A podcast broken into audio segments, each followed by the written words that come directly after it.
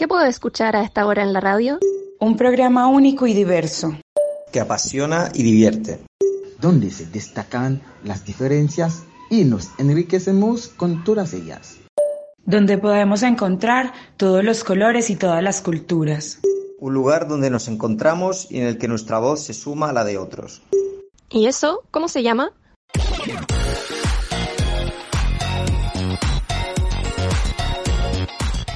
Las cosas hermosas de la vida siempre están a todo color. A partir de este instante, le ponemos color a la radio. Aquí comienza Chile a todo color. Una coproducción de revistasur.cl y Chile Ajeno Producciones. Bienvenidas, bienvenidos a una nueva temporada de Chile a todo color, la séptima a través de la radio Juan Gómez Millas.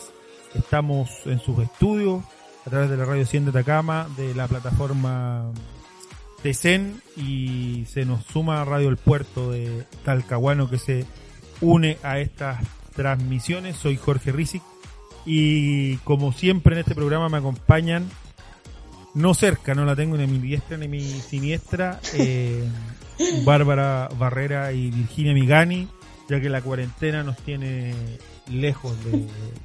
Lejos físicamente, lejos de todo. ¿Cómo están? Hoy sí, estamos lejos. Y nos, pero nos escuchamos bien. Aquí estamos, la cuarentena nos tiene en casas, apartadas. ¿Nos escuchamos al menos? Bien. Sí, nos escuchamos. Las hemos hecho, las has hecho todas, Jorge, para, para lograrlo. Para sacar igual este programa al aire. ¿Cómo está usted, señora? ¿Señora o señorita? Señorita, po. No. Que falta de respeto. Eh, sí, lo mío igual es muy cara dura. Dándole para adelante, preocupada igual un poco por, bueno, por todo lo que está pasando, sobre todo quizás también por eh, las consecuencias directas también que va a tener eh, el virus, no mm. solamente en términos de, de, salud de las personas, sino también en términos laborales. Eh, Me preocupa también, por ejemplo, no sé, la situación de las mujeres, que casi siempre somos las que nos quedamos cuidando a los adultos mayores, los que las que recaen, en las que recaen las labores de cuidado de los adultos mayores, de los niños. Eh, me preocupa también que, que, los empleadores no den las facilidades a todos los trabajadores y trabajadoras para que efectivamente cumplamos cuarentena, digamos. O sea, yo creo que esto, además de las medidas que puede adoptar el gobierno, que no han sido para nada eficientes ni las esperables, necesitamos también ser responsables nosotras mismas para hacernos cargo, digamos, como, como población, como ciudadanos y ciudadanas, de, de, la propagación del virus y, e intentar que, que, sea lo menos posible. Igual los datos del Ministerio de Salud no son tan alentadores, son vieron que para el 1 de abril estiman 43.000 casos en Chile, 43.000 personas contagiadas. Eh, sí, sí, de hecho la, las medidas que han tomado se han se han demorado un montón en tomar estas medidas. Que, que también es verdad que en un comienzo, y yo me declaro de esas, fui bastante escéptica al, al contagio del, del virus. Así como que empezamos, como todos, a decir, ah, claro, en marzo van a empezar con el tema de que aparecieron los primeros casos, qué sé yo. Pero ya hoy es 16 eh, de marzo y, llevamos 155 infectados y, y evidentemente las, medidas que han tomado han sido lentas. O sea, si, si, vimos que en el continente viejo estaba quedando bastante la grande por el, por el tema y por, porque no se habían tomado las medidas eh, adecuadas, ¿por qué no lo hicimos antes? Eh, es bien, bien jodido y sobre todo que dicen que es, es rápido el contagio, o sea, es de contacto. Uno puede tocar algo que está en contacto, te lo, te pusiste la mano en la cara, sonaste. Entonces, eso, si hay mucha gente en el exterior, o no sé, en, en el comercio, en muchos lugares de aglomeración, obvio que va a hacer más rápido este, esta mm, explosión de, de, de gente infectada y convengamos que, bueno, nuestro servicio de salud no, no, no sé, no, no sé si da abasto como para atender a todas las personas juntas. Por eso es muy importante que estemos en nuestras casas y seamos responsables en eso. A los que podemos. Sí. De hecho, ayer conversaba con, con una amiga que es doctora y me decía, me decía negra, si, si de repente bueno, te da fiebre, te da tos eh, y todos los síntomas asociados al, al coronavirus eh, y te sientes bien, trátalo Sí. como si fuera un virus cualquiera, ¿cachai? Sí, Ponle paracetamol, ponte un pañito con una abuela ¿cachai? en la cabeza, eh, pero intenta no ir al hospital al menos que Claro. ya te sientas de verdad muy mal, ¿cachai? O, o sea, en el fondo una persona en situación de riesgo.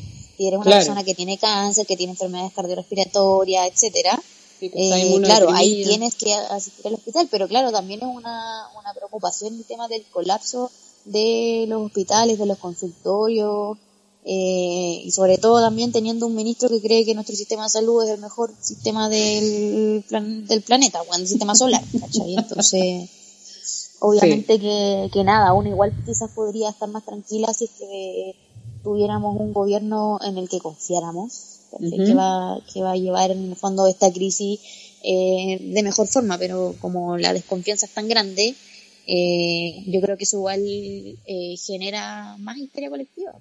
Sí, sí, es verdad.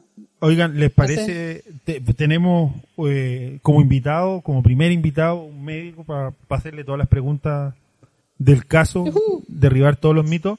Pero, ¿te parece, Virginia, si empezamos con música? Me parece, Mira, me parece que sí. como estamos estrenando cortinas y todo el cuento, eh, Sí. vamos a, a tirar la cortina eh, y Dale. tú presentas lo que viene. ¿Y este programa no tiene música? Siempre, siempre abren con música. Todas las semanas, Virginia presenta bandas y músicos emergentes. Contacta a Virginia si quieres que tu música suene en el programa.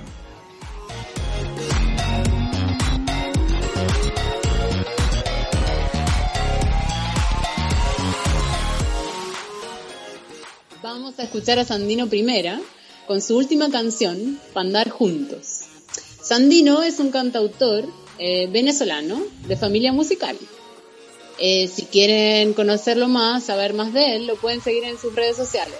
Tiene Instagram y Twitter como Sandino Cantor. Además, eh, presten atención porque la canción que viene también tiene video que lo pueden ver en YouTube. Con el mismo nombre, por supuesto, Pandar Juntos. Antes de escuchar esta canción, vamos a escuchar un saludo de Sandino. Saludos a toda la gente que nos escucha a través de Chile a todo color. Soy Sandino Primera desde Venezuela. Vaya el abrazo, vayan los cariños a toda la gente comprometida con una transformación cultural necesaria, vital, con la promoción, con las acciones que busquen lograr una gran constituyente latinoamericana. Desde aquí mi abrazo siempre. Les mandamos esta canción, Pandar Juntos.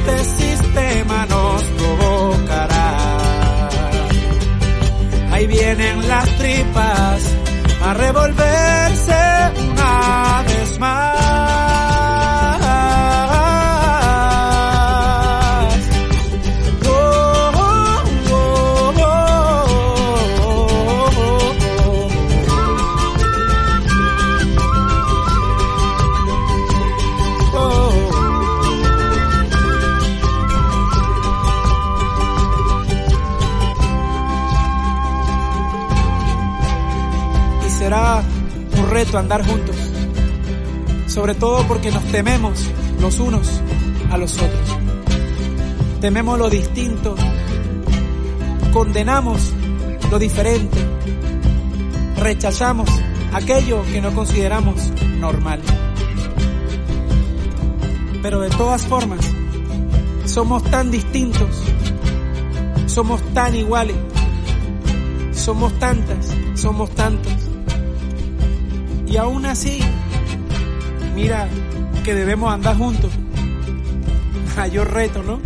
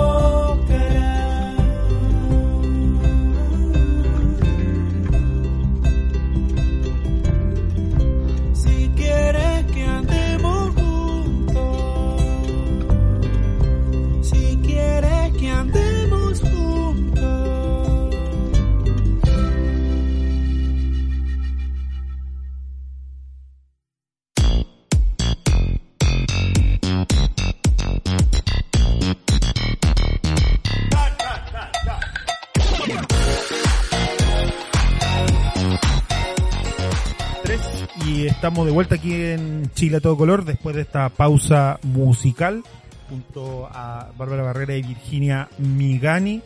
Eh, esta vez nos acompaña para derribar mitos quizás o, o para saber a ciencia cierta qué, de qué trata esto del COVID-19. Nos acompaña Matías Jara. Él es médico Sí. cirujano, eh, quien trabaja en el CEFAM de Maipú. Eh, ¿Y quién, a quién le podemos consultar más sobre este COVID-19? Virginia, yo creo que deberías Sí. partir disparando tú, que estás que soy la más, la más paranoica. que estás más a caballo con el tema. Sí, mira Matías, a mí una de las cosas que en un principio me tenía más relajada era que yo no tenía ningún contacto eh, directo, digamos, con personas que presentaran síntomas, o sea, que estuvieran enfermas de, de coronavirus. Entonces yo dije, bueno, aquí yo estoy eh, sana, no me he juntado con nadie, eh, estamos todos sanos, pero resulta que me he enterado que una persona puede estar eh, portando el virus, digamos, y ser aparentemente sana, o sea, no presentar ningún síntoma. Eh, y, y esto, cuando, cuando entendí eso, me dio un poco de susto. Porque dije, bueno, entonces yo sí me puedo enfermar o también puedo ser otra portadora. Bueno, es algo que, que es verdad, o sea, uno puede, parte del, del cuadro clínico, digamos, los síntomas y signos que se expresan como enfermedad COVID-19, puede ser, va desde lo asintomático a cuadros respiratorios leves, como ya un cuadro más parecido al de la gripe, como que es el típico que, que, que se ha caracterizado como el temido COVID-19, que es eh, la fiebre alta con tos seca y dificultad respiratoria. Sí. Eh, por tratarse de, de un virus nuevo, eh, hay mucha información que está siendo viralizada, digamos, a base de hipótesis que no han sido confirmadas.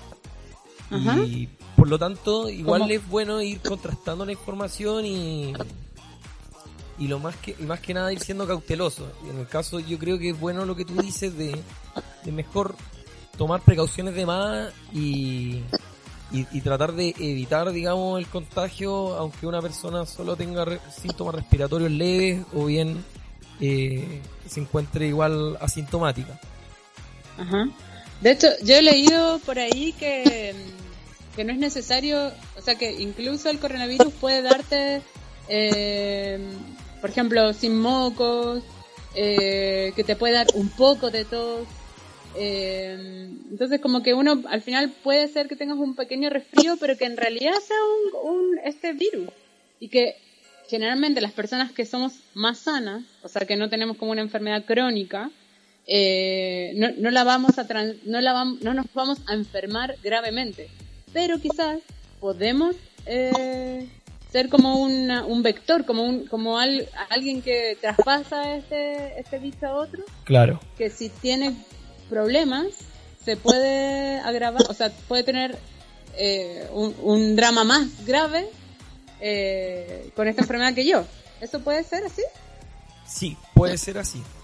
Ahora, igual el, el llamado, digamos, de la información que ha sido más Sí. oficial es a distinguir un poco entre el cuadro Eso. clínico, entre el resfrío común y el Sí. coronavirus, de eh, el COVID-19. En el Sí. caso del, del resfrío común es el cuadro más típico en el que uno tiene moco, que le pica la nariz, la garganta, con sin fiebre o con una fiebre leve. En, en Sí. ese caso, lo- en el- mi recomendación sería no alarmarse, claro contextualizar que lo más probable que tenga un resfrío común y eh, de todos modos tomar medidas de precaución de contagiar a otras personas. En ese caso, eh, en la medida que, que lo permita, tratar de, de- de aislarse, eh, usar la mascarilla, en este caso protectora para los demás, desde el Claro. paciente enfermo hacia eh, el paciente sano.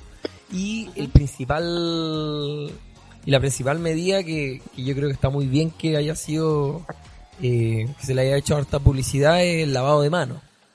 Que Sí. hay que todos los estudios que se han hecho con el coronavirus eh, se ve que el, el virus muere con el jabón. O sea basta un lavado de manos con un jabón simple que hay en cualquier casa y, y eso ya dejaría las manos limpias digamos y dejarían de ser el vector. Ya perfecto. El lavado de manos, eso sí, se habla de por lo menos unos 20 segundos eh, que tiene que ser. También Sí. eh, sirve eh, algún desinfectante como el alcohol gel que, que bueno, que también se ha hablado mucho y se ha hecho un negocio al respecto. Sí. También u- es útil. Eh, una, una pregunta a lo mejor un poco básica. ¿Pero qué es el coronavirus? Bueno, el, el coronavirus eh, es un virus, como lo dice, son estructuras moleculares tan pequeñas, mucho más pequeñas incluso que una bacteria, y, que ni siquiera tienen ADN, ¿ya? Pero los virus son, son capaces, eh, hay distintos tipos de virus, y dentro de los cuales eh, el coronavirus es un virus que ha afectado por, no sé, desde que se tiene, no es un virus nuevo, digamos, ya hay muchos ya. coronavirus que son frecuentemente, eh, hay cuatro que son conocidos y son los que causan el, el resfrío común. Sí. En ocasiones anteriores, digamos cuando fue el tema del SARS, que fue una gripe que hubo en Asia como en el 2004, también era un coronavirus. Y ahí lo que se habla es que son virus que, que tuvieron la capacidad de, de mutar y eludir al sistema inmune. Entonces, por eso que producen un cuadro más grave. Eh, y en este caso, el coronavirus, eh, que también se llama SARS, SARS-2-19, este fue descubierto en China y se le dio el nombre SARS porque provoca también la misma enfermedad grave, digamos, como que es más parecida a la influenza, que, que tiene eh, un espectro de cuadro clínico más grave, que incluso tiene mortalidad asociada, no así el resfrío común, y que tienen y, y que no se había visto antes en humanos. Y, y que se contagia más rápidamente que, el- que la influenza, ¿o no? O sea. ¿por qué, O sea, se le ¿por qué se contagió tan rápido? O sea, porque la- cuando han habido brotes de influenza, no, no, no hemos visto como estos arranques de, de mm, o sea, de, de, de propagación, digamos, tan grandes, ¿o sí? ¿O es lo Eh, mismo? No. Mira, la verdad que igual hay, eh, al respecto también hay harta información, que hay estudios que dicen que, que sería como el doble, otros hablan del triple o hasta cinco veces más Ah. contagioso que la, que la influenza. Así que la verdad que yo no me atrevería a dar mucha claridad al respecto, Ok. pero sí, se ve que es más, es más contagioso. Yo lo asimilaría a lo contagioso que son los resfríos comunes. O sea, Bien. uno cuando hay alguien con un resfrío es posible que varios se contagien, solo que Es verdad. donde los cuadros eh, clínicos están leves, uno muchas Claro. veces ni siquiera cuenta, lo considera como haber enfermado. Sí, pues es verdad. Es verdad. Bárbara, eh, te quería preguntar por tus vacaciones. Te ¿Por tocó, qué? porque te tocó estar en, eh, te tocó estar en, en- en Italia cuando estaba partiendo el coronavirus. ¿Qué medidas habían? Eh, ¿Qué medidas viste y qué medidas te tocaron aquí cuando, cuando volviste? Eh, pucha, la verdad es que en, en Italia yo creo que igual se tomaron malas decisiones, igual como se están tomando acá. Ajá. Eh, cuando a mí me agarró el fuerte el tema, o sea, cuando ya en verdad estaba empezando a hacer una preocupación real el, el coronavirus allá, yo estaba en Venecia, mm, quedaban tres o cuatro días para que terminara el carnaval y un viernes creo que fue que eh, detectan que dos personas eh, ya estaban contagiadas ahí, en, ahí mismo en Venecia. Entonces empieza un poco también a, a bajar el flujo de gente en la calle y ya el sábado al día siguiente, en la noche decidieron suspender el carnaval, el, el hito de cierre del carnaval de Venecia que era el domingo.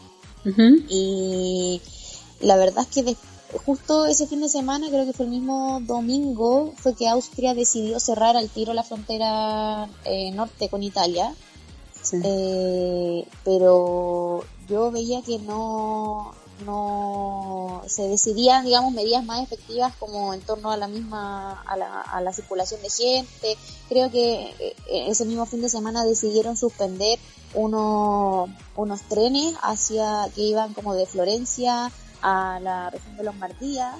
Ujú. Eh, pero digamos nada más, más concreto, al menos de lo que, el tiempo que yo estuve allá, porque digamos, esto fue el, el viernes y yo el lunes me arranqué para Barcelona. digamos, yo-. De hecho, después seguía viaje hacia Lombardía y hacia Milán, que era donde estaba un poco eh, Sí. la situación más crítica, y decidí irme a Barcelona y justo el día que llego a Barcelona detectan el primer caso de coronavirus en Barcelona. Anda, Y cuando- anda atrás. Claro, y cuando llegué a Chile, el 11, el, el, el no, ¿cuándo fue? Ya no me acuerdo, pero cuando llegué a Chile detectaron, detectaron el primer caso también de coronavirus en Chile. Pero, eh, bueno, no sé, yo igual he leído que en, en Italia la gente fue súper irresponsable, que se fueron a esquiar, digamos, cuando, Mm. cuando le dieron cuarentena la gente se fue a esquiar, salieron de vacaciones, y eso también generó, digamos, la propagación del virus eh, en una escala que, digamos, podría haber sido mucho más controlada si es que la gente hubiese tomado, se hubiese tomado la situación con, con seriedad y más responsabilidad. Entonces, eh, eso en realidad, pero yo, yo también quería eh, preguntar, en el fondo, qué, cuáles, cuáles son las medidas quizás más efectivas para, prevenir el coronavirus, tanto desde una decisión más política como a nivel gubernamental, pero también las responsabilidades individuales que cada ciudadano y ciudadana debería llevar a cabo. Bien, eh, muy, muy buena tu pregunta. Yo creo que, mm, mira, de las medidas políticas, eh, yo creo que no, no voy a hablar mucho porque eso es algo más que le corresponde a las autoridades.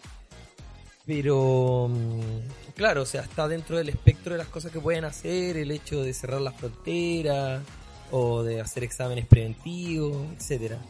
Pero, mm, porque vacuna no hay. O sea, hoy día No. empezó la vacunación en el consultorio, teníamos lleno. Y claro, igual existe también un poco de ignorancia al respecto, pensando de que la vacuna para la influenza puede servir para protegerse del coronavirus y no es así. Porque a donde se trata de un virus nuevo, todavía no se ha logrado eh, ver si, todavía no se ha logrado desarrollar una, una vacuna.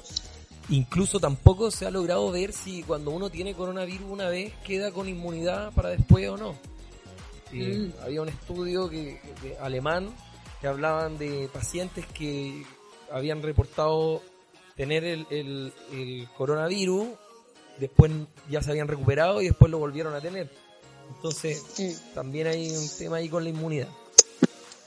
Respecto a lo de la... Por lo tanto, yo creo que aquí eh, las medidas que van a ser relevantes a la hora de los hubo para poder eh, eh, poder controlar un poco la masividad con que se pueden presentar los casos de coronavirus van a ser las medidas personales como en este caso e- evitar el contacto social como lo estamos haciendo ahora aquí en el, programa digamos eh, quedarse en la casa lo más posible y solamente salir para las cosas que en el fondo son necesarias como ir al trabajo, etcétera.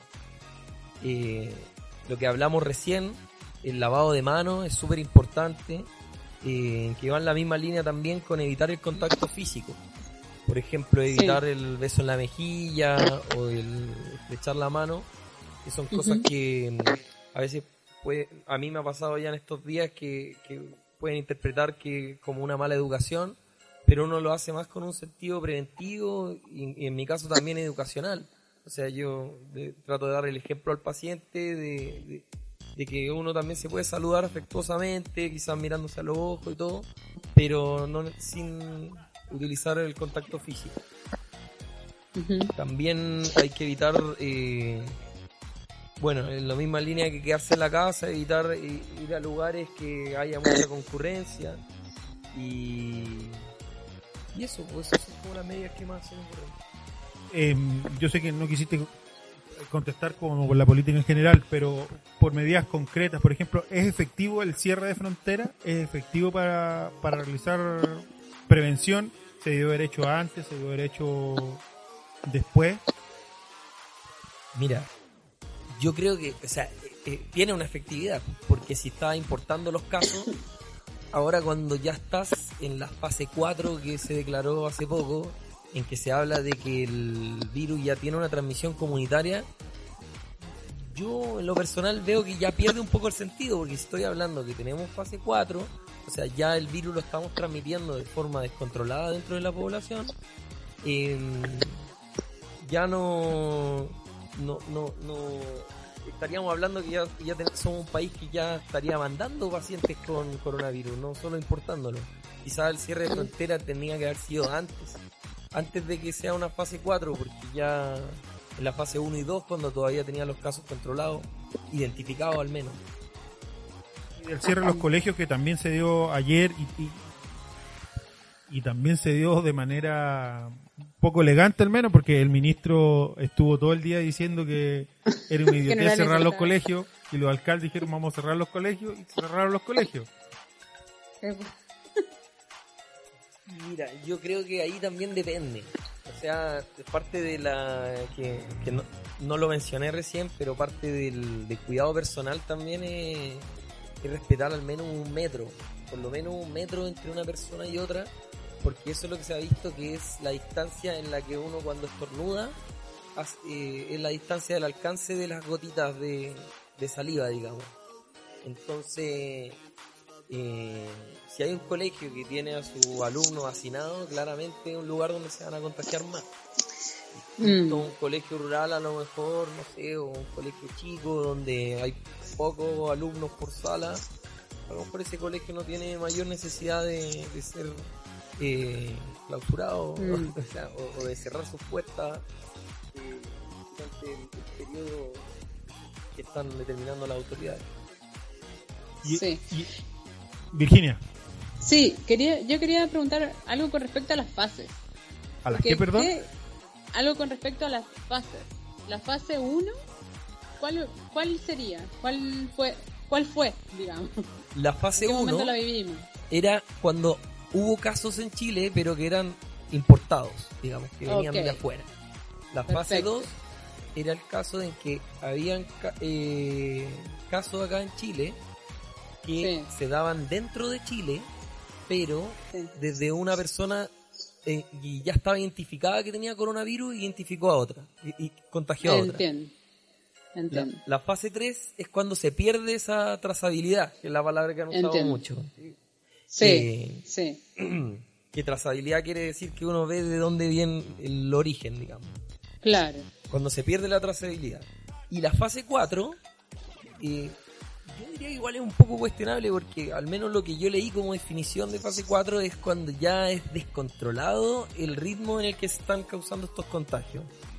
Que, eh, y habla generalmente de miles de casos, que, que no es el caso todavía de Chile. Pero sí, al menos se ha visto una curva mm, exponencial, Acelerada. digamos, en los reportes. O sea, el último reporte fue 70 y tanto, y ahora estamos hablando de 150 y tanto de un día para otro. Sí. Entonces, esa curva Sí. exponencial yo creo que hizo al, al- a la autoridad de A determinar ya medidas de fase 4. Entiendo. Y, y, e- y en base a, mi- a eso mismo, como el cierre de escuelas eh, y que la gente pueda tener la posibilidad de trabajar desde sus hogares, eh, ¿qué tan... eh, o sea, la medida de no cerrar, por ejemplo, lugares como cines o shopping, donde en realidad no hay más que consumo, digamos, y hay mucha gente, porque hay gente por todos lados. Eh, ¿Por qué esa medida no es tan importante? O sea, para mí es muy importante. ¿Por qué la, el, Ministerio de Salud no dice, bueno, ¿saben qué? Este también es un foco, es un lugar eh, donde no, no pueden... O sea, hay muchas personas, hay que cerrarlo. ¿Por qué no se... ¿No es importante eso también? Eh, mira, yo estoy completamente de acuerdo contigo. O sea, debería haber una misma mm, una misma línea, digamos, eh, para, para ir cerrando los lugares públicos. O sea, pues. claramente un cine es un lugar donde comparten, no sé, 70 o más de 100 personas y tampoco se respeta el, el metro cuadrado. Claro. Pero mm, yo creo que es cosa de tiempo. Me parece que no. Quizá que la lógica es que vayan también a, a, a prohibir esos, esos encuentros. Eh, ahora, a, a lo que queda a juicio personal, o sea, igual el llamado Sí. es no ir al mall o no ir al cine. Por supuesto. A, a menos que sea una cosa necesaria, no sé, tu lugar de trabajo y tienes que ir para allá. Sí. Oye, yo te quería comentar, Virginia, que después del ingreso de la fase 4 a mí me llegó un mailing de, un, de, un- de una de las cadenas de cine de Santiago informándome las medidas que habían tomado para prevenir el coronavirus Y una de las medidas es achicar la, la capacidad de la sala a 50 personas, pero no cierran. Claro, es que de verdad. ¿No cierra qué, encuentro- perdón? El cine no cierra, cine. solo disminuyen Ah. su capa- la capacidad de la sala. Yo encuentro eso muy terrible porque a mí me han comentado, por ejemplo, yo vivo en un edificio y a mí me han dicho que si una persona con el virus usa el ascensor, el virus en el aire o en las superficies del ascensor permanece durante cuatro horas. Está cuatro horas ahí. O sea que si una otra persona sana o no sube el ascensor, se contagia del virus. Porque eso me decían, ese es el problema como de los espacios comunes. Y de, de, por ejemplo, mi edificio, que tiene un espacio común, que son los ascensores, la- lo- el hall de entrada y, y los pasillos. Eh, y el virus permanece durante cuatro horas, algo que estén limpiando a cada rato. Pero es algo como muy extraño. En un cine, ¿cómo se hace eso? Los, el aire acondicionado, o sea, uno pasa al lado del otro, las barandas, las vidrieras, los, objetos mismos que se tocan. De hecho, yo ayer salí y en mi paranoia también dije, pucha, al final, llego a mi casa, de aquí que entro al baño, toco, toco tres manillas para ir al baño. ¿Y cómo, cómo hago para pensar que en realidad yo no traje ningún virus en mis manos y fui capaz de eliminarlo al lavar las manos? ¿Entendés? Como que, como que todo es muy confuso. Eh, yo no, no, no, ya estoy, el Jorge se ríe de mí porque estoy entrando en la paranoia, pero... No, sí, eso mismo estaba pensando. Bueno, estáis pensando que llegas a tu casa y tocas tres manillas para llegar a tu Pues, casa. ¿Qué es que, es que de verdad es como llega un momento que... Y después decís, bueno, y no cierran el cine o no cierran el shopping, o sea, y yo me estoy pasando rollo porque vengo con las manos sucias. Entonces como que al final también personalmente uno puede ir deja- dejando pasar algunas cosas porque hay otras cosas que a modo como político o de, de- de política pública, de política sanitaria, no se tiene en cuenta. Como cerrar un espacio tan enorme y tan concurrido como un shopping. Eso, eso de verdad que a mí no me, no me cabe en la cabeza. Mira, Sí, bueno, igual, igual yo creo que una no puede evitar hacer la comparación con lo que pasó durante el estallido social. O sea, También. eh, también esa histeria de las grandes empresas de diferentes rubros, de Sí, cerrar, el o sea, el Costanera Center estaba cerrado al tiro, Sí. eh, los cines también, entonces ahí también una de pronto empieza como a, hacerse cuestionamiento, ¿no? Como realmente la preocupación es, claro, que, que hayan destruido o, o, no sé, hayan entrado a, no sé, a marchar o a hacer cualquier cosa, eh, a, a saquear incluso, puede haber sido, en, en Costanera, pero, pero claro, eso es lo que efectivamente importa, pero aunque estemos en una en una crisis, aunque haya una pandemia eh, mundial y que nuestro país sea el segundo país con, con la mayor tasa de, de propagación del virus desde que detectaron el primer caso, Sí. no, parece no, no importar. Entonces, Claro.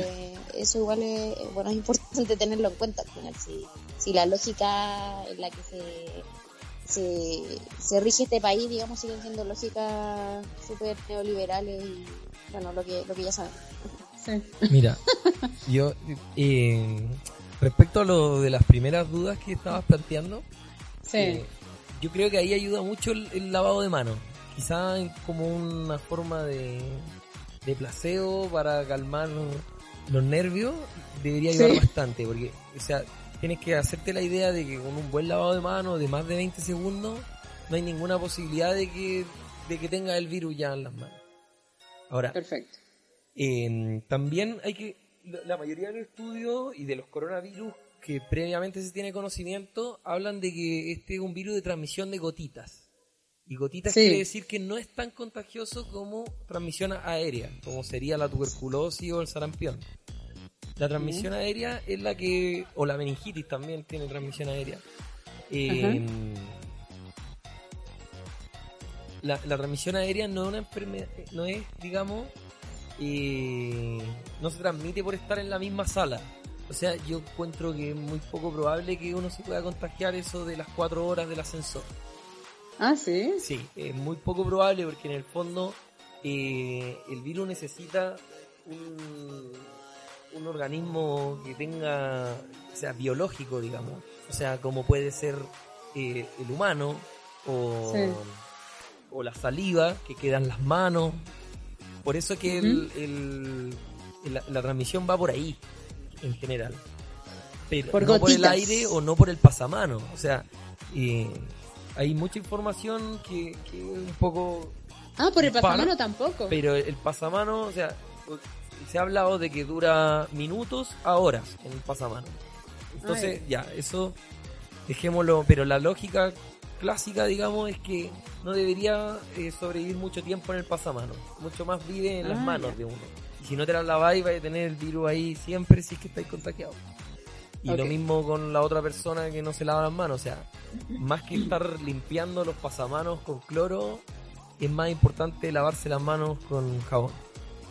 Mira, bacán. Y, y con eso, o sea, hay que ser inteligente, digamos, y, y hay que darse cuenta que uno tiene eh, literalmente en las manos la posibilidad de contagiarse o no, eh, o de contagiar a otras personas eh, el virus. O sea que devuelvan todos los cloros que se llevaron de los supermercados. Puede ser, sí. No, y no solo eso, sino que también solucionen la crisis hídrica de este país que tiene a personas Sí, sin pues. acceso al agua. O sea, si la principal Además. medida es precisamente lavarse las manos, ¿qué respuesta da también el gobierno a las personas que no tienen acceso al agua? O sea, que es terrible en, en, en muchos sentidos. Y perdón, pero estoy muy pesimista. Porque se me. No, sea, que además que el coronavirus te viene persiguiendo, entonces yo creo que no es para menos. Más encima. Oye, Matías, antes de cerrar, quería preguntarte, eh, ¿qué, qué, tan, ¿qué tan capacitado está el sistema de salud chileno, tanto el público como el privado, para, para atender a los, a los pacientes que puedan llegar con, con insuficiencia respiratoria o con problemas eh, desencadenados a partir del coronavirus? Mira, aquí quizás vamos a tener que contradecir un poco lo que dicen las autoridades, pero eh, si es que se da el, el temido pic exponencial que ha estado dando vuelta en las redes sociales, del cual ustedes comentaban también, que proyecta un pic para el día primero de abril de 4.000, 43.000, no, 43.000 Con- con 43.000 personas infectadas Sí. ahí hay que yo veía ahí un mira hay que hacerse la idea de que de, de esos más o menos va a tener que van a presentar el cuadro grave unos unos 3000 Mm. o incluso más unos 5000 eso en, en cuanto a las proporciones que se ha visto de, de cuántas personas hacen el cuadro grave en, Claro. en Europa y en China y, y si tenéis 3.000 personas graves eh, en un país que la red pública ahora está dando 1.700 camas críticas. Entonces, eh, y en la red privada más o menos son 300 más, tenéis 2.000. O sea, y si es que sigue el curso exponencial, no estaríamos bien preparados porque nos estarían quedando 1.000 personas sin cama. Mm. Claro, entre mil y, y tres mil personas sin cama, sin cama. Por eso que es tan importante que el desarrollo de la curva no sea exponencial, No sea sino tan- más plano, para Claro. que en el fondo haya capacidad de dar soporte vital a las personas, Sí. a todas las personas que hagan el cuadro grave, porque como, ah, como es un virus nuevo, no hay una terapia dirigida como por ejemplo cuando hablamos de, no sé, de alguien que tiene una, una amigdalitis se le da un antibiótico. Claro. Este no es el caso.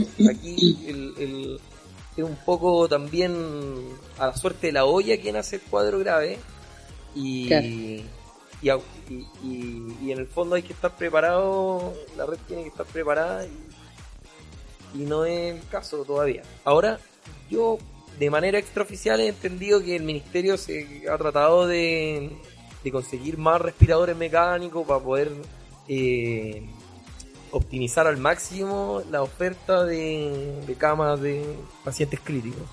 O sea, hay un esfuerzo que al menos se está hablando que se está haciendo. O sea, estamos lejos de ser el mejor sistema de salud del mundo, mundial.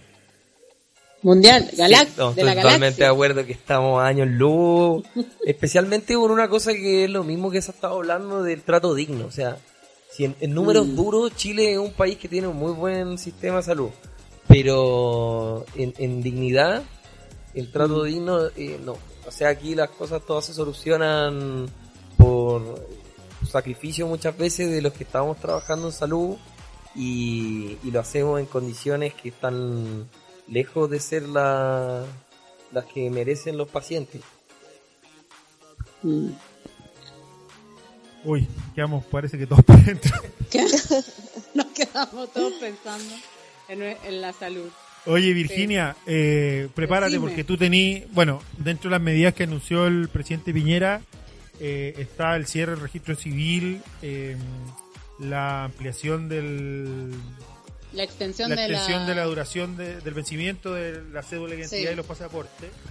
Pero tú tienes Sí. toda la información que esta semana nos la entregó y nos la brindó Infomigra, así que Sí. cuando tú me digas que estás lista para, para que la gente la pueda escuchar. Bueno, dale. ¿Estás lista? Contemos. Dale. Un, dos, tres. Las medidas anunciadas por el presidente Sebastián Piñera Echenique el pasado 14 de marzo sobre la extensión de cédulas de identidad vencidas solo aplica para cédulas chilenas, no de extranjeros. Además de extender la cédula, también tocaría extender el pasaporte, lo que no sucede automáticamente. Esa es una fuente del registro civil. Y con respecto al trabajo, al empleo y este virus, eh, miren, pueden, pueden llegar a un acuerdo mutuo con el empleador o la empleadora y trabajar desde la casa o u otro medio alternativo. Solo el acuerdo, solo este acuerdo que hagas con tu empleador o empleadora, asegura el pago de tu sueldo completo. Si eres diagnosticado con el virus, tienes derecho a licencia médica. Si el contagio fue en el empleo, será responsabilidad de los seguros de tu trabajo. Si fue fuera de este lugar, deberás atenderte en FONASA o tu. Esta fuente, esta información se sacó de la dirección del trabajo.cl. Así que ahí está la información eh, para el teletrabajo. Aparte pasaron el gol del teletrabajo, trataron de pasar la cuchufleta en la mitad de la, de la crisis. Pero bueno, eso es harina de, de otro costal. ¿Por qué? Porque Ay, el, sí. el presidente y, y el gobierno llamó a legislar sobre teletrabajo. Sí, sí, sí, sí, sí, sí, sí, sí. Justo. Justo, gol de mitad de cancha. Eh, ya, vamos a hacer un corte, vamos a despedir a Matías, agradecerle la visita Gracias, y poder aclarar las dudas. Muchas gracias, Matías. Muchas gracias a ustedes, chiquillas, Jorge, por invitarme. Para mí un placer acompañarlo. Y bueno, recalcar que todo lo que yo comenté es información que mm, viene de una fuente, digamos, personal, de lo que yo he leído, digamos, en los papers, en, y- pero no es específicamente lo que ha dicho el ministerio, por si acaso, porque yo trabajo en un consultorio que es público, entonces quería igual aclarar esa situación. Perfecto. Eh, bueno, conversamos Gracias. con Matías Jara, él es médico cirujano eh, que trabaja en el CESPAM de Maipú. Así que le agradecemos a él y nosotros vamos a aprovechar la ocasión de hacer un corte y regresamos aquí a Chile a todo color. Oigan, les corto.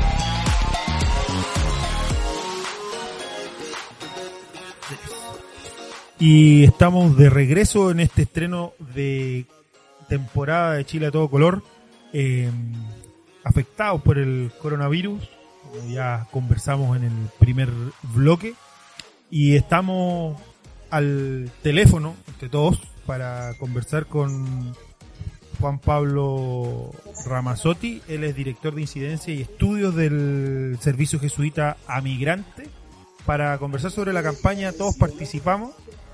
Eh, Juan Pablo, ¿cómo estás? Buenas tardes. Bienvenido a Chile a todo color. Hola Jorge, muy bien. Muchas gracias por la invitación. Cuéntanos un poco de qué se trata esta campaña Todos participamos Buen Migrante. Bueno, es un proyecto que hemos estado empujando con distintas organizaciones migrantes, ONG, hay oficinas municipales de migración e interculturalidad, hay universidades y a lo que apunta la campaña es a entregar información y promover la participación de la población migrante que hay en Chile en el proceso constituyente con miras primero al plebiscito em, del 26 de abril, que hay que ver si esa fecha se mantiene o no, y también a lo que venga después. Y ahí lo que nos hemos propuesto es entregar información eh, tanto del, proceso en sí mismo, sobre la constitución, de qué se trata el plebiscito, pero también cuáles son los requisitos y la importancia de que la población migrante participe en este espacio no solo por porque tienen el derecho, sino que también porque vemos que es importante que se apropien un poco de lo que pasa en el país, que es el país donde ellos también viven y aportan. Y en ese sentido, Juan Pablo, ¿tú cómo ves a la comunidad migrante? ¿La ves motivada con este con este mm, proceso, digamos, porque es todo un trabajo y es todo un proceso cambiar la constitución, pensar en ello. ¿Cómo la ves a la Sí, mira, yo creo que no, no, no se podría em, generalizar demasiado. Como al igual que la población chilena, em, hay de todo, pues personas que están más involucradas, otras que no están tan informadas, otras que creen que no pueden participar. Eh, y en eso es importante, pues hay 350.000 más o menos personas que están en el padrón comunicado por el CERVEL, que son extranjeras y que pueden participar, tienen requisito de llevar 5 años de residencia o más.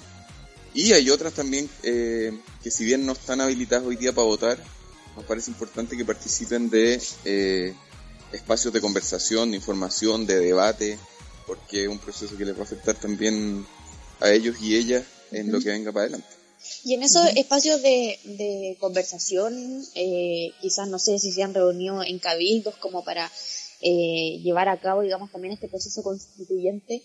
Eh, han planteado quizás demandas principales que les gustarían a ellos que estuvieran, no sé, contempladas en una nueva constitución o quizás en un nuevo Chile que precisamente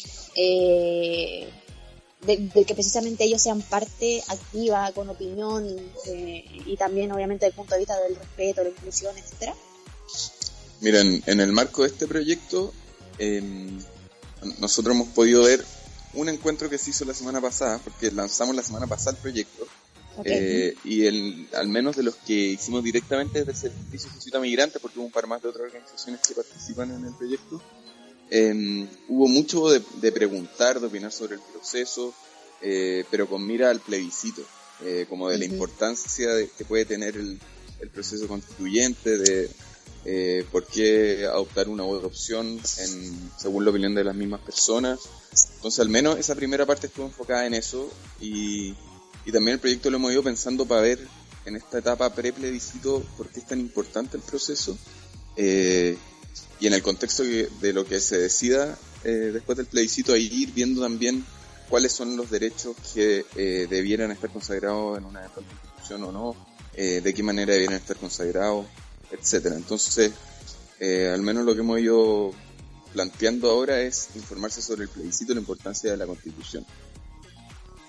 Juan Pablo, ¿cuántas organizaciones son las que están participando en esta campaña? Mira, hasta ahora, bueno, una campaña que está abierta para que se sigan sumando organizaciones e instituciones, pero hasta ahora somos un poco más de 35 eh, en, que están presentes en Arica, Antofagasta, eh, Santiago y estamos también ya empezando a, contactarnos con otras organizaciones que están más hacia el sur. Eh, y ahí hay, bueno, eh, organizaciones de migrantes, organizaciones u ONGs pro migrantes, hay varias oficinas municipales y también universidades. Y, bueno, producto de la contingencia no podemos dejar de preguntarte qué, cómo lo van a tomar. Es probable que el, que el plebiscito del 26 de abril lo muevan o a, o a junio, julio o a, o a octubre. Sí, mira, lo que hemos estado conversando con las organizaciones que son parte de la campaña es eh, mantener actividades eh, informativas y promoviendo la participación a nivel de redes sociales, medios, eh, pero no actividades presenciales. Entonces el calendario que teníamos de actividades durante marzo y abril queda congelado respecto a las actividades que, que iban a convocar gente de manera presencial, pero vamos a seguir viviendo formas de llegar a la población migrante, ya sea por vía digitales o comunicaciones que no, que no pongan en riesgo a las personas.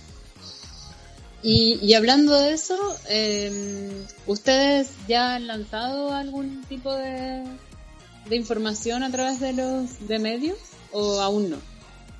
Respecto a este proyecto. Sí. Eh, sí, bueno, el día que se lanzó, eh, hubo un comunicado que salió, tenemos una página eh, que hemos estado difundiendo que se llama todos participamos CL, pero es todos, la segunda O es una X. Eh, como por todos y todas participamos. Eh, y ahí hay información, hay materiales eh, que están a disposición para poder informarse y compartir. Em, y vamos a seguir haciendo eso también por redes sociales.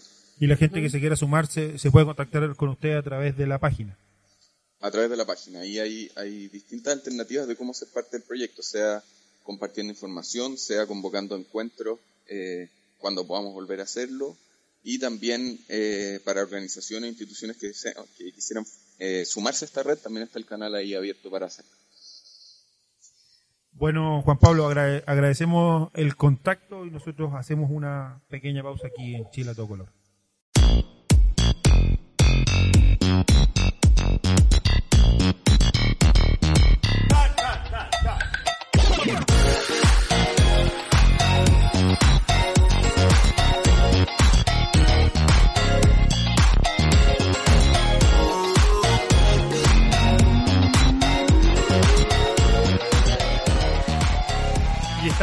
Para ya ir cerrando Chile a todo color, último bloque de este programa contagioso como el coronavirus, todos lejos. Estamos en el último contacto de la jornada con Héctor Puyol, presidente de la Coordinadora Nacional de Inmigrantes, para hablar, al igual que lo hicimos con Juan Pablo Ramazotti, sobre el proyecto, este programa, todos participamos. Héctor, buenas tardes, bienvenido a Chile a todo color. Buenas tardes, eh, bueno, en estas semanas complicadas, pero un gusto estar eh, con ustedes de forma virtual, dentro de lo que cabe, no está nada mal. No nos queda otra. Con mascarilla todos. Sí. Me imagino. Héctor, no, eh... mascarilla solo los insanos. ya, ya hablamos, ya hablamos de la mascarilla, ya hablamos de todo eso, Virginia, así que te pedimos que bajes dos cambios, eh, que te laves las manos nuevamente porque te dijeron que lavarte las manos era un placebo. Voy a ayudar a la psiquis. Héctor, eh, ¿cómo, entran ustedes como coordinador en esta campaña? ¿Todos participamos? ¿Y, qué es lo que esperan de ellos? Bueno, mira, esto es un, proyecto que, viene cocinándose a, fuego lento de hace unos meses. Eh, sobre todo a partir de diciembre, cuando, bueno, Santa María planteó, que lo conversamos, de hecho, en un programa de cierre final de año, eh, cuando planteó que la población migrante no, no podría participar. Eh, ante la preocupación de eso que ocurrió en diciembre, nosotros empezamos a armar un proyecto de, de, ley, que de hecho está en tramitación, pero se generó un espacio entre ONGs, organizaciones de migrantes, académicos, y otras organizaciones preocupados por esta temática y sobre todo pensando en la, en la participación de la población migrante en el plebiscito, ¿no? Por lo tanto, es algo que se viene cocinando a fuego lento, pero que esta semana pasada hicimos eh, la presentación de este eh, articulación que es el Todos Participamos, Voz Migrante, eh, que es algo más concreto, no más la bajada territorial de, de esta campaña para fomentar ¿no? que la población migrante se haga, se haga parte en, en este proceso eh, cómo lo están llevando a cabo, eh, de qué se trata, están como es una campaña para que las personas, los migrantes eh, participen o es o están haciéndole campaña a, a uno u otro lado. Mira, sobre todo el, objetivo fundamental es fomentar la participación, eh, no solo en el, en el voto, que también, por supuesto, que es algo muy importante, ¿no? De cara al, plebiscito y a la convención constituyente, si es que llegáramos a ese, a ese caso, em, pensando en la participación, ¿no? entendiendo que la población migrante residente de más de cinco años puede, puede votar, eh, pero también que puedan participar más allá de eso, ¿no? en, propuestas, en iniciativas de cara al redactado de una nueva constitución. Em, de ahí nace ¿no? la, la, idea y el objetivo fundamental y, y la articulación ha sido básicamente este eslogan común eh, y luego que las diferentes organizaciones que forman parte se vayan haciendo presente de la campaña con diferentes iniciativas. Ahora, no hay que desconocer... Sí, dime. No, no, no, no. No, no hay que desconocer que en este contexto complejo, que se prevé aún mucho más complejo, eh, bueno, estamos reajustando un poco la campaña porque dentro de lo que había habían escuelas constituyentes, encuentros en ah, diferentes comunas, en diferentes regiones, em, pero claro, en el contexto actual es un poco incierto, ¿no? Cómo va a avanzar esto, pero, pero en todo caso, la campaña ya está lanzada y sobre todo es informar, ¿no? Informar a la población migrante que, que participe. O sea que ya habían, habían escuelas, perdón, escuelas o, maneras de organizadas ya como para ir eh, instruyendo a las personas y, y, no solo instruyendo, sino sacando ideas y haciendo haciendo planes, o sea, planificando buenas estrategias como para de participación, porque porque uno dice ya, sí, quiero votar, ya, pero tú decías que querías que hicieran más cosas. ¿Y cómo se hacen esas cosas? porque si pensamos que es en abril, queda muy poco cómo se instruye a las personas, qué han hecho para, para que, no sé, para, eh, no sé, sacar a flote ideas y eso. Claro, mira, nosotros el, jueves hicimos el lanzamiento. En la tarde ya tuvimos un, primer conversatorio planteando el tema del derecho a la participación, en concreto de la población migrante. Eh, este sábado pasado tuvimos el primer encuentro nosotros como, como coordinadora en Quilicura. Eh, y para este miércoles tenemos un encuentro en La Pintana. Em, sobre todo de cara al, plebiscito es más centrado en de cara al voto, eh, entendiendo que hay el margen que queda, no queda un, mes y medio eh, aproximadamente, y por lo tanto informando del, derecho a voto por redes, en, volanteos, en actividades, eso es lo que teníamos planificado, como te decía, está un poco sujeto a la contingencia. Eh, y la idea, al menos desde, mi perspectiva, algunas organizaciones ya han empezado, pero nuestra propuesta como coordinadora es que de cara a aprobarse el, el redactado a la Constitución eh, y el órgano constituyente, eh, sobre todo en el intervalo entre el plebiscito y la elección de los constituyentes, poder hacer encuentros más abiertos, eh, que algunos ya se habían hecho durante los meses de octubre, noviembre, en cuanto a, elementos que debería incorporar a una constitución, por ejemplo, el tema de la plena ciudadanía, el tema de la interculturalidad, el tema del derecho a migrar, en, esa, en esa idea de que en general la gente pueda exponer sus problemas y entre todos plantear soluciones. Sí, Héctor, de hecho eso, eso era un poco lo que te iba a preguntar. Eh, ¿qué, ¿Cuáles son los principales temas que han, que han salido desde estos encuentros que han tenido eh, la población migrante? ¿Y cuáles son quizás las principales preocupaciones también que, o el diagnóstico que hacen las organizaciones migrantes eh, respecto a la nueva constitución y qué es precisamente lo que debería consagrar eh, en el fondo para, para vivir, no sé, en, un Chile más justo, más respetuoso con la población migrante, también más inclusivo, etcétera. Claro. El, debate de la, de la necesidad de redactar una nueva constitución tampoco es nuevo, ¿no? Nosotros como organización al menos participamos en aquellos encuentros ciudadanos autoconvocados que se realizó durante el gobierno Bachelet, no me acuerdo, creo que fue en el 2017 si no me equivoco. Eh, hicimos eh, varios encuentros eh, para plantear algunos elementos, Luego durante octubre, noviembre, más en forma de cabildo autoconvocado, también hicimos unos cuantos encuentros, uno en Plaza Bogotá, en Calle Catedral, en Independencia, eh, y siempre salían los mismos temas, ¿no? Sobre todo eh, los abusos hacia la población migrante, eh, en términos de visa, en términos laborales, en las restricciones y qué significaba la irregularidad. siempre salían esos mismos temas y nosotros, al menos como organización, planteábamos que hay un elemento que es clave en la Constitución actual, que establece que solo son ciudadanos los nacionales. Y por lo tanto ya hay un, origen viciado ¿no? de, cómo entender la ciudadanía en términos de, identidad nacional o de, residencia. ¿no? Y eso para nosotros es muy importante poder modificarlo. Y lo otro es el tema del derecho a migrar, es decir, hay constituciones, por ejemplo la, de Ecuador, que es una de las más recientes que se ha cambiado, que plantean el, el derecho a migrar entendiendo que tiene límites. Por supuesto, nadie está diciendo, bueno, eliminemos las fronteras, ¿no? Pero sí el reconocimiento del derecho em, puede facilitar eh, la inclusión. No lo es todo. El cambio constitucional hay que entenderlo como, como un punto de partida, ¿no? Pero, pero al menos eh, nos dejaría en mejor posición y por eso nosotros, independientemente de la campaña, todos participamos, que es una campaña que va destinada sobre todo al fomento de la participación. Nosotros como organización, más a, título eh, como colectivo, eh, hemos planteado que es necesario eh, que la población migrante vote a prueba, vote convención constitucional porque nos parece lo más democrático para avanzar en la nueva constitución, pero no solo para los derechos de la población migrante, sino en general para los derechos del pueblo de Chile, del que somos parte también. Héctor, y, ante la contingencia, eh, ¿cómo van a cómo van a seguir trabajando?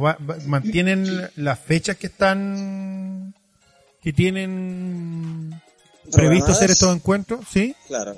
Eh, la verdad es que, bueno, estamos evaluando aún eh, a partir de las noticias que salieron ayer y también la situación un poco de lo que está pasando en otros países. Eh, yo creo lo más probable es que habrá que que aplazar algunos ya, ya definitivamente han sido aplazados eh, y los encuentros que van a ser más de tamaño reducido yo creo que lo más prudente por nuestra parte será también aplazarlos o buscar las diferentes formas, ¿no? En todo caso la campaña en redes sí que seguirá eh, y ahí, bueno, el ingenio, ¿no? Pero sí, al menos lo que nos preocupa de la contingencia, más allá del, de lo que va a ser el plebiscito, es aquella población migrante, refugiada, que está en una situación más precaria eh, cómo afrontar el tema del acceso a la salud, cómo afrontar el tema de renovación de papeles, eh, de la paralización de la economía, si es que llegáramos al caso, no como está ocurriendo en España o en Italia, eh, cómo luego van a poder demostrar para el acceso a la residencia. Entonces, la verdad es que el día de hoy, más allá de lo del plebiscito y la participación en general, hemos estado dedicados en eso, ¿no? en plantear posibles soluciones que, bueno, que la población migrante no se vea tan afectada en términos de, vida eh, para, para esta situación, esta coyuntura. ¿no? Sí, de hecho yo también te, iba a preguntar por cómo eh, viene afrontando la población migrante en Chile el tema del coronavirus, sobre todo porque también en programas anteriores hemos hablado harto del miedo, por ejemplo, que tienen los migrantes a ir a un, a un hospital, a un consultorio, eh, porque están en, en situación irregular, entonces quizás, no sé, cuáles son los debates que, han tenido, cuáles son las discusiones en este escenario del coronavirus. Mira, lo hemos estado conversando en la mañana con los compañeros, viendo posibles alternativas. No hay algo que tengamos tan definido en realidad. Hay algunas ideas que, hemos ido eh, conversando que aún no, no, están, digamos, eh, para ser presentadas. Em, pero sí, claro, como te decía, no me preocupa, por ejemplo, las, las personas que están en situación más precaria y que aunque se dicte confinamiento, es decir, que la gente se quede en casa durante los 14 días, 15 días de, cuarentena, como está ocurriendo en otros países, personas que no van a tener esa posibilidad porque van a tener que decidir entre enfermarse o comer. Eh, y ante esa situación, la verdad es que es un, escenario muy complejo, ¿no? Muy complejo. Eh, el gobierno de Chile ha anunciado, por ejemplo, el tema de, eh, de, prorrogar un año las cédulas que, puedan vencer en este espacio para no, para no colapsar el registro civil o para que no se utilice ese servicio y por lo tanto, eh, digamos, quitar personas del contacto tan directo.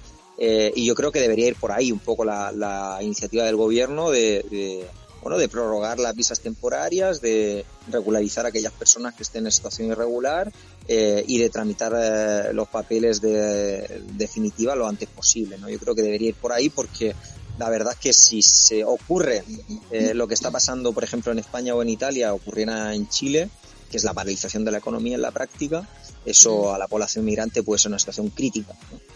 Entonces, bueno, ya te digo, estudiando un poco las diferentes alternativas y, tratando de plantear eh, soluciones.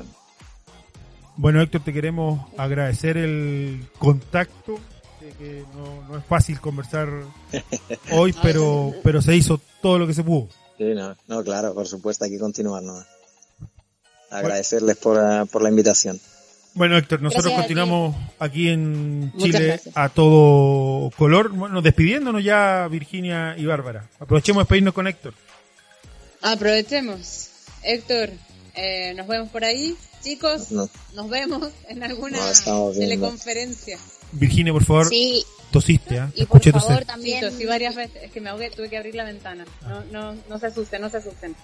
También el, el llamado, por favor, a ser responsable, a ser cuidadoso, a toda la, gente que, que, nos está escuchando.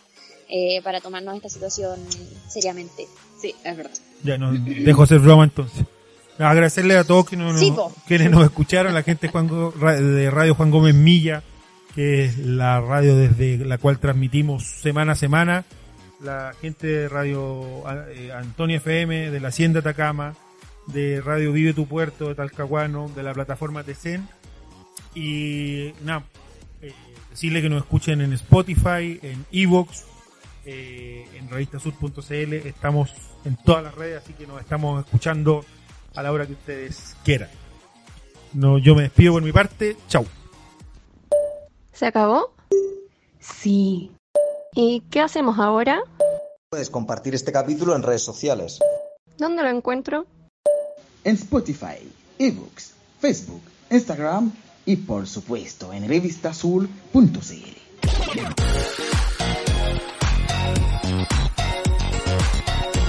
Aquí termina Chile a todo color, un programa de radio coproducido por revistasur.cl y Chile Ajeno Producciones. Recuerda que puedes compartir este capítulo a través de tus redes sociales. Encuéntranos en revistasur.cl y chileajeno.cl. Dentro de siete días volveremos a esta misma radio. Y recuerde, las cosas hermosas de la vida siempre están a todo color.